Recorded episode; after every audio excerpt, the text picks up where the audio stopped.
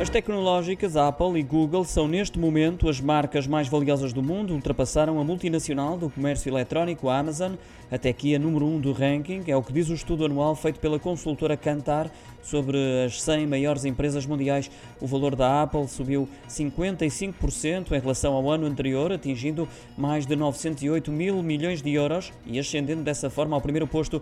O Google também melhorou um lugar em relação ao ranking do ano passado, depois de ter aumentado o valor da da sua marca em 79% para um valor que superou os 786 mil milhões de euros.